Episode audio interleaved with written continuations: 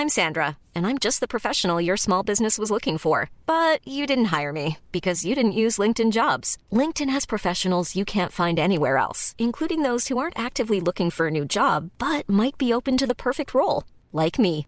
In a given month, over 70% of LinkedIn users don't visit other leading job sites. So if you're not looking on LinkedIn, you'll miss out on great candidates like Sandra. Start hiring professionals like a professional. Post your free job on linkedin.com/people today.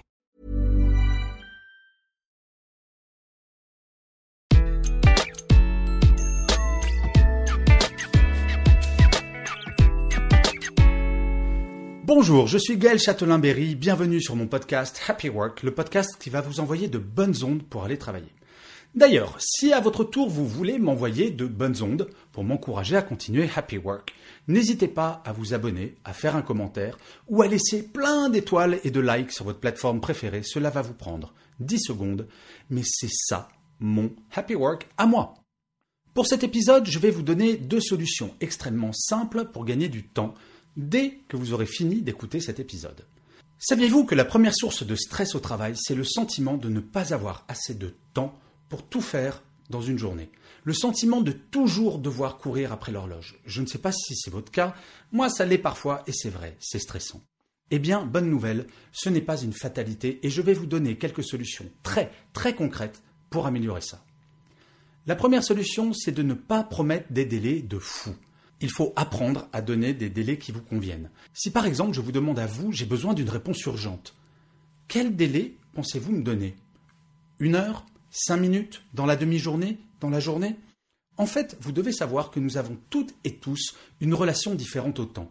Tenez par exemple, avant-hier, une entreprise m'a demandé un devis pour une webconférence pour un séminaire qu'il organise dans un mois.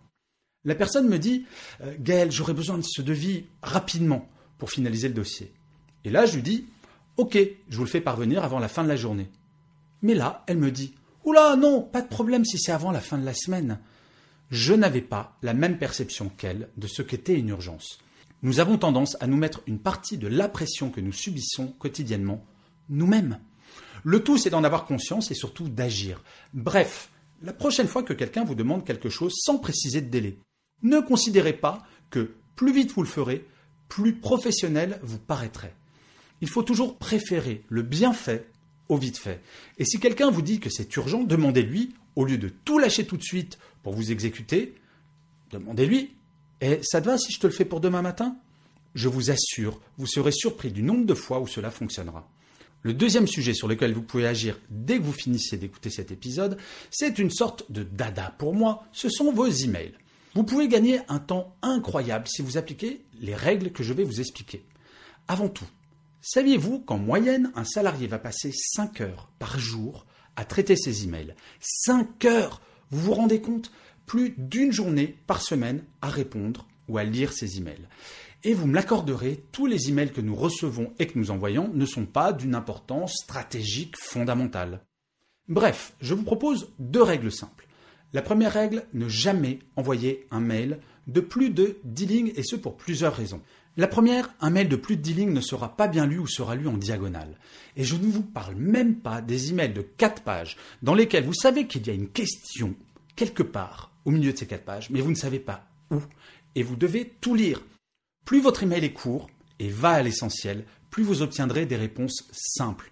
Et dès que vous constatez que votre email va dépasser cette limite de 10 lignes, saisissez-vous de votre téléphone pour parler à votre interlocuteur. Vous gagnerez du temps et vous ferez gagner du temps à celui-ci. Alors vous allez me dire, euh, oui Gaël, mais enfin, un coup de fil, ça laisse pas de trace, alors qu'un écrit, ça au moins c'est sécurisant. Ok? Qu'à cela ne tienne, à la fin de votre coup de fil, faites un email de moins de 10 lignes pour récapituler rapidement ce qui a été décidé pendant cet appel. Un email du genre Merci d'avoir pris le temps d'échanger avec moi. Je prends bonne note de ce que nous avons décidé. Et là, vous décrivez ce que vous avez décidé. La deuxième règle, ne mettez plus jamais personne en copie de vos emails. Uniquement le ou les destinataires. Le célèbre en copie pourrit les boîtes mail et vous courez le risque d'obtenir des réponses de personnes qui ne sont pas directement concernées par le message. Il faut mettre un terme à ce concept qu'il faut être au courant de tout, tout le temps. À l'époque où je travaillais encore en entreprise, c'était pas il y a si longtemps que ça tout de même, je prévenais mes équipes que j'effaçais tous les mails dont j'étais en copie. Alors la première réaction de mes équipes, c'était non mais Gaël, c'est pas possible que tu fasses ça. Et là, je disais toujours la même chose. Je leur expliquais que je refusais d'entendre encore une seule fois dans ma vie professionnelle cette phrase. Euh, Gaël, t'es au courant? Et moi, je répondais euh, non. De quoi? Et là, on me dit ben, c'est bizarre, t'étais en copie. Franchement, vous ne pouvez pas tout savoir. Il faut réapprendre à se concentrer uniquement sur ce qui est important notre travail. Et est-ce que vous saviez que de plus en plus d'entreprises suppriment la fonction en copie? C'est bien la preuve que éventuellement il y a un léger problème avec cette fonction. Bref, si vous faites ces choses toutes simples, vous verrez que petit à petit vous aurez de moins en moins d'emails. Et si en plus vous gérez mieux vos délais, vous allez voir que petit à petit vous aurez de plus en plus de temps productif pour vous. Et je finirai comme d'habitude cet épisode par une citation. Pour celui-ci, j'ai choisi une phrase d'Alexis de Tocqueville qui disait Ce que le vulgaire appelle du temps perdu est bien souvent du temps gagné. Je vous remercie mille fois d'avoir écouté ou regardé, si vous êtes sur YouTube, cet épisode de Happy Work. Je vous dis rendez-vous au prochain et d'ici là, plus que jamais, prenez soin de vous.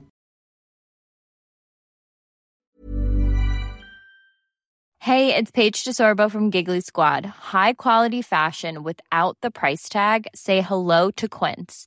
I'm snagging high-end essentials like cozy cashmere sweaters, sleek leather jackets, fine jewelry, and so much more. With Quince being 50 to 80% less than similar brands. And they partner with factories that prioritize safe, ethical, and responsible manufacturing. I love that. Luxury quality within reach. Go to quince.com slash style to get free shipping and 365 day returns on your next order. Quince.com slash style.